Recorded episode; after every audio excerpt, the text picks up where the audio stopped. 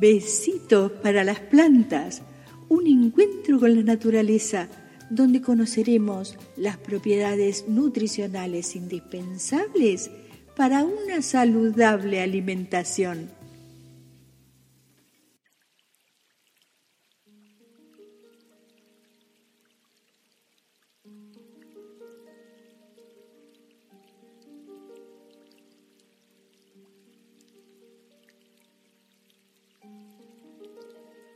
Hola, aquí estoy nuevamente para decirles que por su nombre se nos presenta en nuestra mente el tipo de hierba que es. Y se llama cebollino. Es originario del extremo norte de Canadá y Siberia. En China se lo cultiva desde tiempos remotos empleándolo tanto para fines culinarios como medicinales. Crece espontáneamente en taludes, praderas y roquedos húmedos de montaña hasta los 2.500 metros. Su nombre científico, Ayun Jonaprosum L.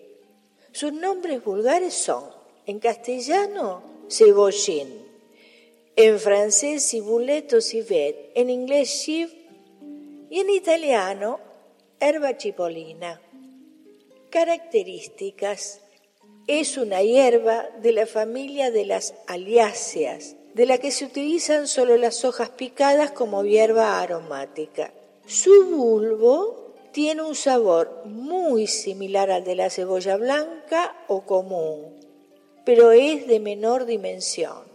Se diferencia de la cebolla de verdeo china por ser de menor tamaño. Se producen buenos rendimientos en invernaderos en clima frío, de 2.000 a 2.800 metros sobre el nivel del mar. Todos los climas sirven para el cebollino, pero la planta no soporta el frío. Prefiere suelos frescos, pesados, limosos, relativamente ricos en elementos minerales y poco humíferos. Es una planta perenne que crece hasta los 25 centímetros de altura en matas pequeñas y con un diámetro de 5 a 10 centímetros, de hojas finas y cilíndricas, estrechas, huecas, erguidas, puntiagudas y de color verde oscuro no produce bulbos como la cebolla. Los tallos sostienen hasta 20 flores diminutas acampanadas. Son comestibles en forma de cabezuelas dispuestas en compactas umbelas de hasta 5 centímetros de ancho de color rosa violáceo. Florece a finales de la primavera y a comienzos del verano. Toda la planta, es muy aromática con sabor similar al de los bulbos de cebolla. Es bueno saber que 10 gramos de hoja de cebollino frescos equivalen a 6 gramos y medio de bulbo de cebolla. El cebollino se puede cortar a medida que uno lo va necesitando. Como es una especie perenne, lo tendremos todo el año. Al igual que todas las aromáticas en invierno y sobre todo en los climas muy fríos se puede tener en la cocina o en un jardín de invierno con mucha luz. Es ideal para cultivar en macetas, contenedores y jardineras, tanto en interiores muy iluminados y al lado de una ventana o en el jardín o en la huerta. Es posible secar sus hojas al sol o la sombra cortando los pedazos de aproximadamente de un centímetro y triturarlas después en un molino casero para producir la especie seca que se conserva más de un año en frascos bien tapados. Sin embargo, el sabor de los cebollinos frescos cosechados directamente en la casa es realmente insuperable. Son muy ornamentales tanto por la caída de sus finas hojas como por sus atractivas cabezuelas florales. Vitaminas y minerales. Es rico en vitamina C. También contiene caroteno, vitamina A y B2 calcio, hierro, fósforo y potasio. Y en cuanto a las propiedades medicinales, tiene propiedades calmantes, antisépticas, estimulantes y digestivas. Contiene alicina, un potente agente antibacteriano, puede utilizarse como desinfectante y fungicida, aunque es menos efectivo que el ajo y la cebolla por su menor concentración. También tiene reputación por ser antiescorbútico, antitusígeno, cardiotónico, diurético, expectorante, hipoglucemiante y laxante.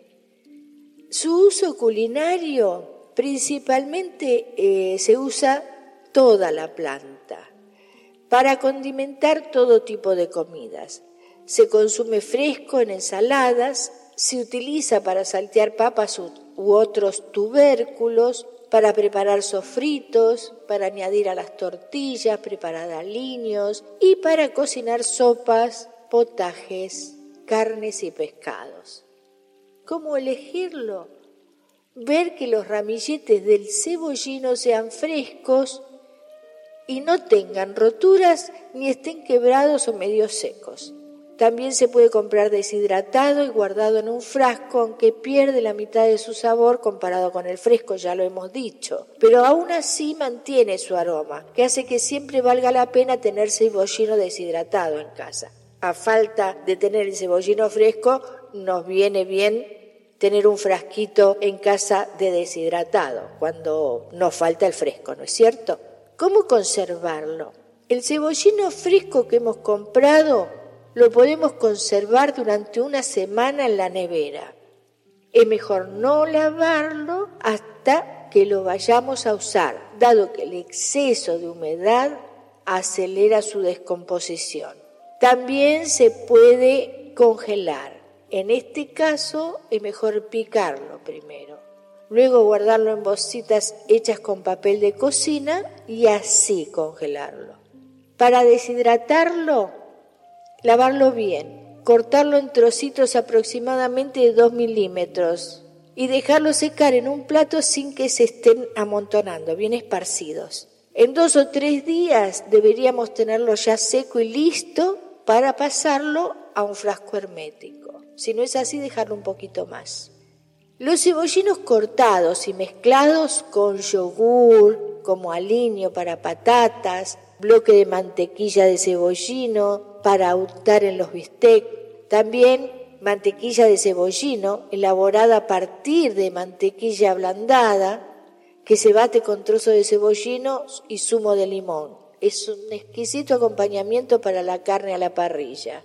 Las hojas son un condimento muy popular en Francia, donde se utiliza para dar sabor a las ensaladas mixtas, a los escabeches, a los rellenos a queso blando y requesones, tortillas, sopas frías y de mariscos, salsa tártara, salsas verdes o a la mostaza o al estragón, cremas de puerro y también adecuadas para los guisos muy ricos en grasa.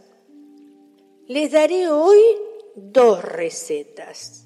La primera, patatas en salsa cremosa de cebollino y mostaza, de directo al paladar, de Liliana Fox. Y la segunda, soufflé de queso, bacon y cebollino, del blog de Cocina con Marta. Bueno, vamos a la primera.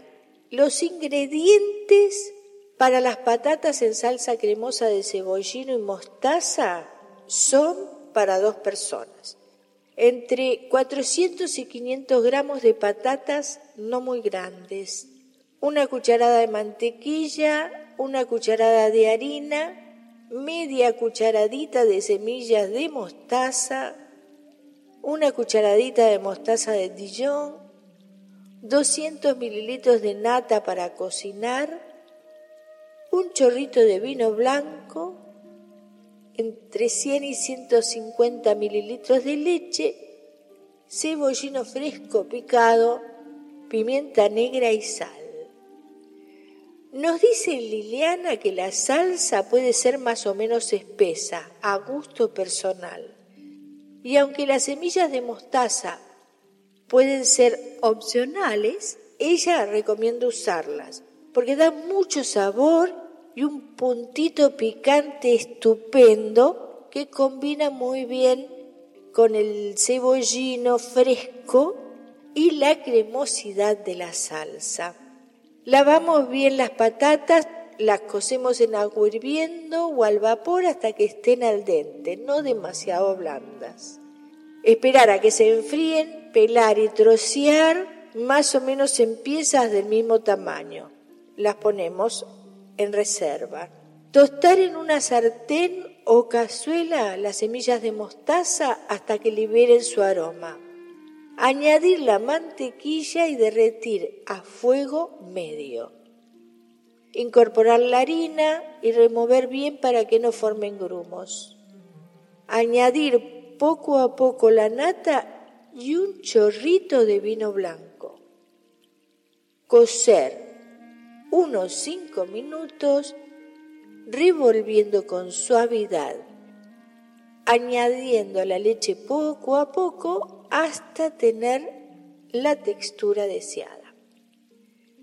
Incorporar la mostaza, salpimentar al gusto y remover bien. Añadir el cebollino picado, por último las patatas y removemos todo el conjunto. Dejamos que las patatas cojan bien los aromas de la salsa unos minutos a fuego lento.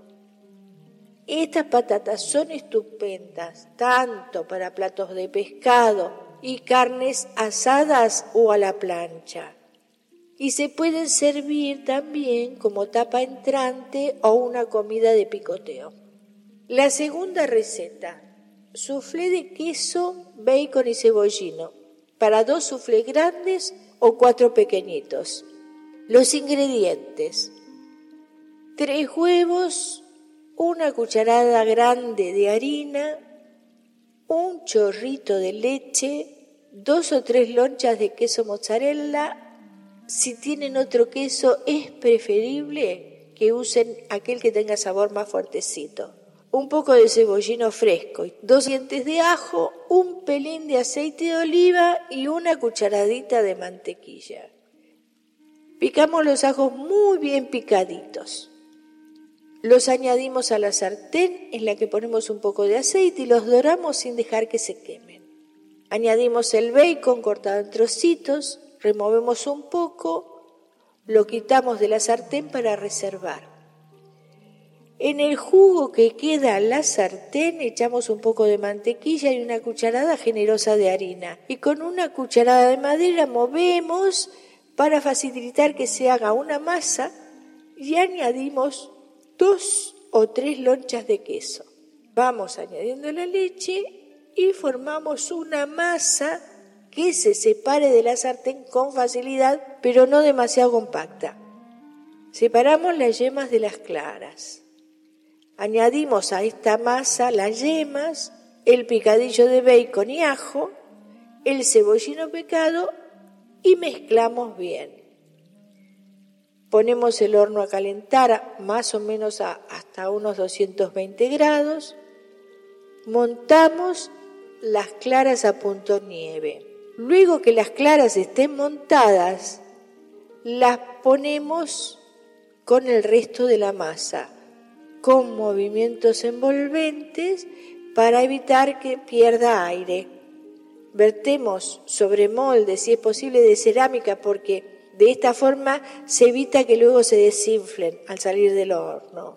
Pero recordar que debemos rellenarlos con los dos tercios de su capacidad y horneamos de 10 a 15 minutos. Hay que estar pendientes para que no se queme. Estará listo cuando tenga el doble de su tamaño y si pinchamos con una puntilla, si sale limpia está listo. Es importante saber que si el soufflé en el horno crece hundiéndose por el centro, quiere decir que la temperatura es baja. Entonces hay que subirlo un poquito. Y si crece como si fuera un volcán desmesurado, tenemos que bajar la temperatura un pelín. Lo mejor es saber que si el horno está precalentado a 220, no tiene que suceder eso. Y además, si pusimos el soufflé los minutos que indica la receta, tiene que quedar bien. Espero que les hayan gustado para hacer estas recetas y nos encontraremos nuevamente en Besitos para las plantas. Apreciamos sentir tu presencia. Comunícate con nosotros. Hazlo, Hazlo. vía Twitter en arroba trifón-media. Este episodio lo encuentras en Anchor, Spotify y en tus plataformas favoritas.